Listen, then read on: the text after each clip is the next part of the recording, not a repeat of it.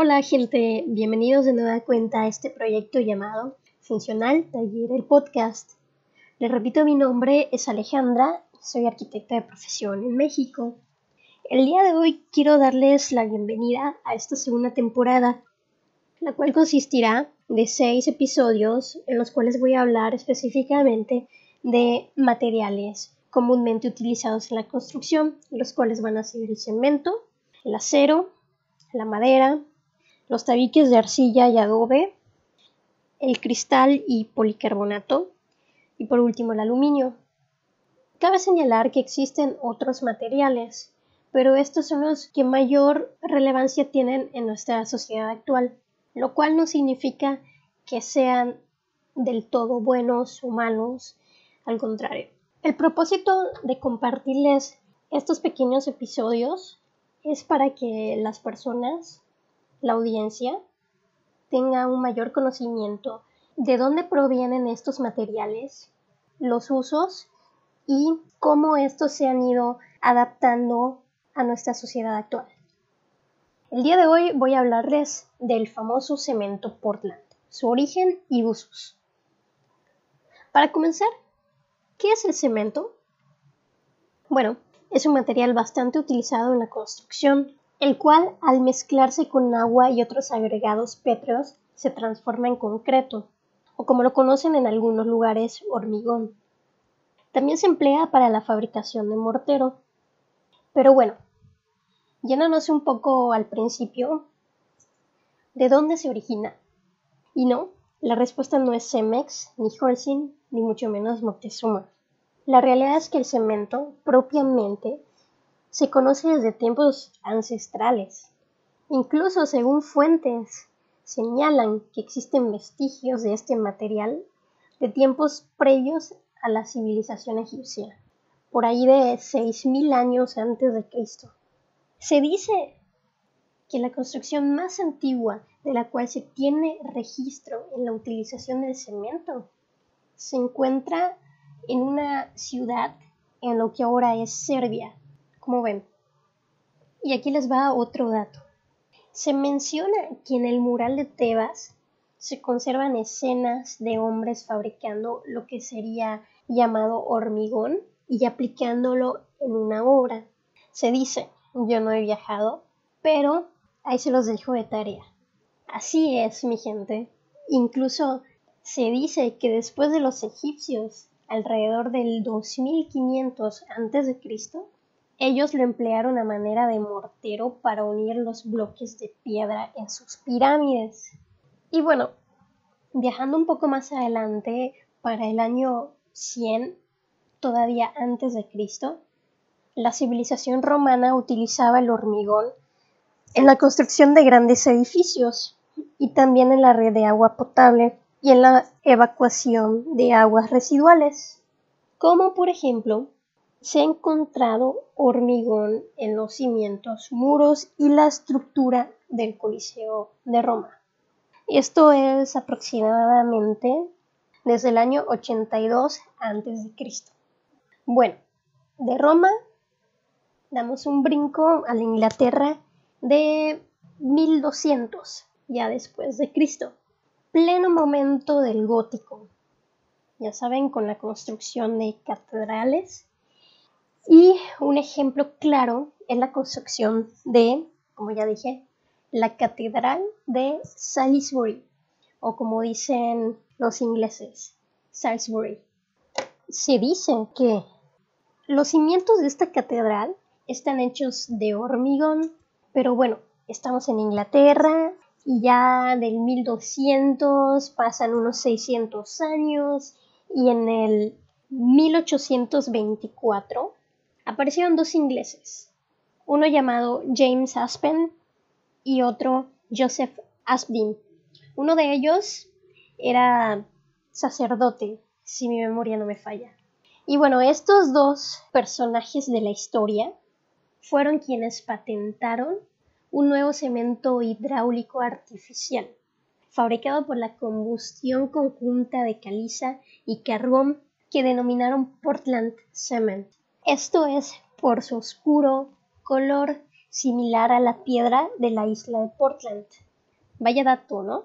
Y bueno, hay que mencionar que en sus inicios este material no fue demasiado empleado a causa de su complejo procedimiento de fabricación que encarecía el costo de producción. Pero bueno, la expansión sigue, los años pasan, aproximadamente 70 años, y en el 1890 después de Cristo, ya después de la revolución industrial y los procesos de producción se habían, entre comillas, modernizado a la época, y con esto pues obviamente ya era el boom también de los inventores. La introducción de hornos rotatorios propiciaron la extensión de su uso. Y hay un breve resumen de los orígenes de este material, el cual requiere de ciertos procesos industriales, como ya se ha dicho, para su fabricación, así como bastante consumo energético. Es bastante interesante, ¿no? Como todo ahora tiene relación. Pero ¿en dónde empleamos el cemento? Como ya dije en un principio, prioritariamente en la construcción para la elaboración de hormigón o concreto y varios tipos de mortero. Y aquí pienso que es momento para señalar que si son observadores, cuando uno compra un bulto costal de cemento de los de 50 kilogramos, de la marca que sea, digo, no estamos patrocinados ni por Cemex, ni Holcim, ni Moctezuma, cabe señalar. Todos estos traen en la parte posterior una tabla en donde indica la dosificación estándar para ciertos tipos de resistencia. Comúnmente pueden ver 100, 150, 200, 250. Y aquí es donde es importante señalar para todos los estudiantes de arquitectura que esta tabla es genérica. Si bien, como ya dije, esa manera estándar, hay que recordar también que la proporción es directamente proporcional a los materiales que se tienen. Es decir, muchas veces, para no decir siempre, es un factor determinante el lugar en donde estos se encuentren o el proceso como estos hayan sido fabricados llámase la producción de polvo de piedra o la misma grava, varía de un lugar a otro. Y aquí es cuando, por ejemplo, tu albañil que ya está familiarizado con los materiales de la región, te puede decir qué polvo es bueno o qué polvo se adecua mejor de acuerdo al proceso constructivo que vayan a emplear. Pero lo que sí no les pueden decir o no les pueden venir a cambiar es la dosificación o comúnmente llamado la cantidad de polvo o de grava o de agregado que se le vaya a poner a la mezcla. Hay que recordar algo muy muy importante, que si uno se pasa por ejemplo de polvo o de agua, estos materiales le quitan resistencia al concreto, hablando propiamente de concreto, ya sea para su techado o para su firme pero en cuestiones un poco más delicadas hablando de techado.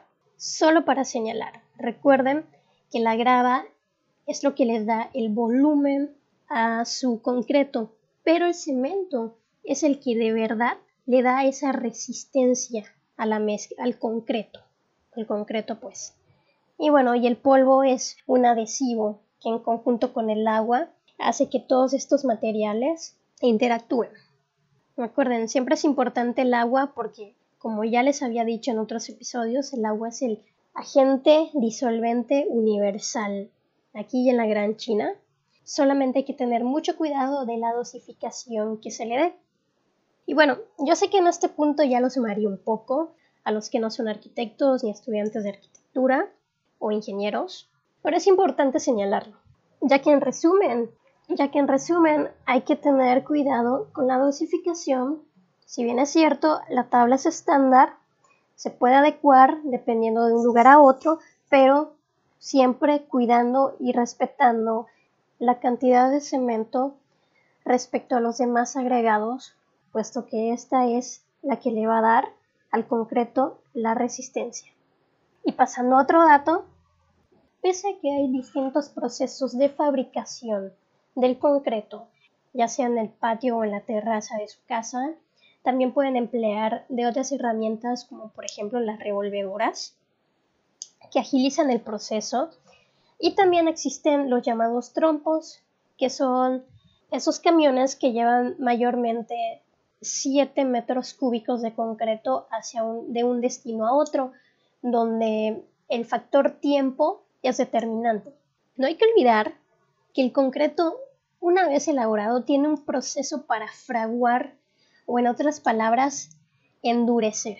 Pero esto es independiente de que se le apliquen retardantes cuando, por ejemplo, se transportan de lugares lejanos o el proceso lleva mucho tiempo, ya que en este caso el concreto se fabrica en plantas productoras de concreto y esto se transporta a otro destino.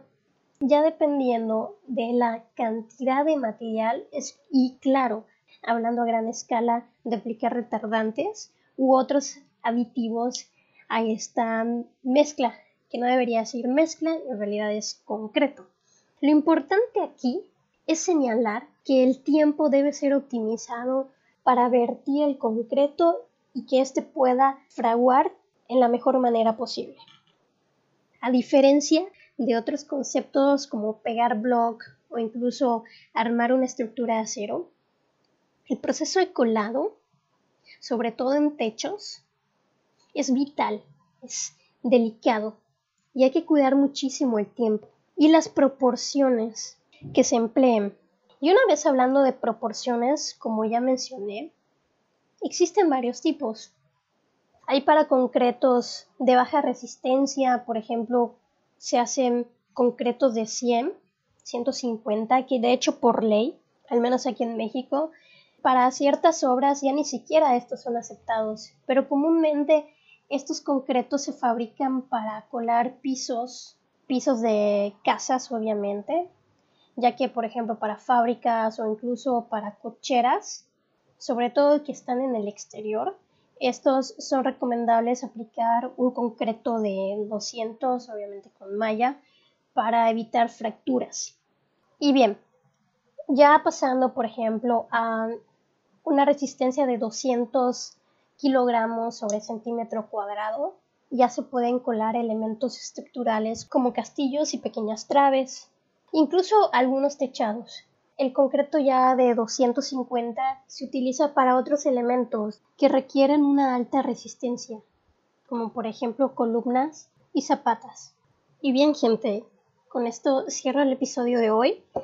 Les repito, es el primero de esta segunda temporada que estará enfocado más que nada en materiales comúnmente utilizados en la construcción.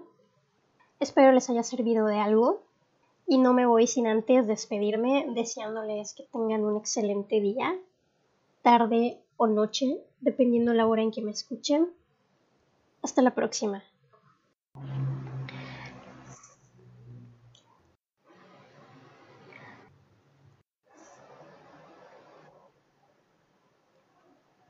La cantidad de cemento